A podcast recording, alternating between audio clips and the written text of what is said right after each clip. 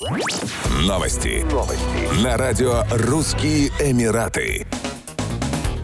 Посол Объединенных Арабских Эмиратов в Сирии Хасан Ахмед Аш-Шехи прибыл в столицу Арабской Республики. Об этом сообщила сирийская газета «Аль-Ватан». По ее информации, дипломат приступит к работе на посту, который оставался вакантным с 2011 года. По информации газеты «Ар-Рай Аль-Юм», Хасан Ахмед Аш-Шехи ранее возглавлял эмиратскую дипломатическую миссию в Судане, а с 2015 года занимал пост посла ОАЭ в Ираке. ОАЭ возобновили работу своего посольства в Дамаске в декабре 2018 года года, спустя 7 лет после разрыва дипломатических отношений между странами, который произошел во время гражданской войны в Сирии. В марте 2023 года президент Сирии Башар Асад и первая леди Асма Аль-Асад посетили Объединенные Арабские Эмираты с официальным визитом. Во дворце Касар Аль-Ватан в Абу-Даби сирийский лидер встретился с президентом ОАЭ. Стороны обсудили достижение стабильности в регионе Ближнего Востока. Как отметил его высочество шейх Мухаммед бен Заид Аль-Нахаян, в ходе переговоров были изучены пути укрепление сотрудничества для достижения стабильности и прогресса в Сирии и регионе Ближнего Востока в целом.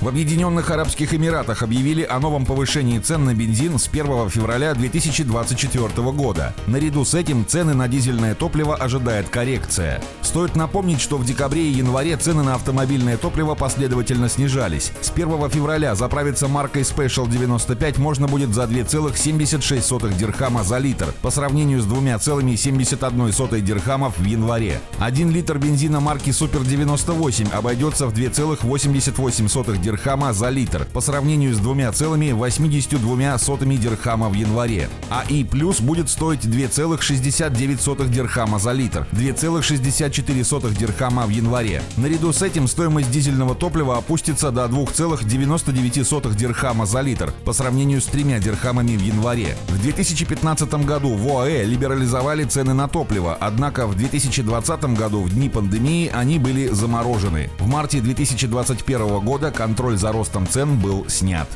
Еще больше новостей читайте на сайте RussianEmirates.com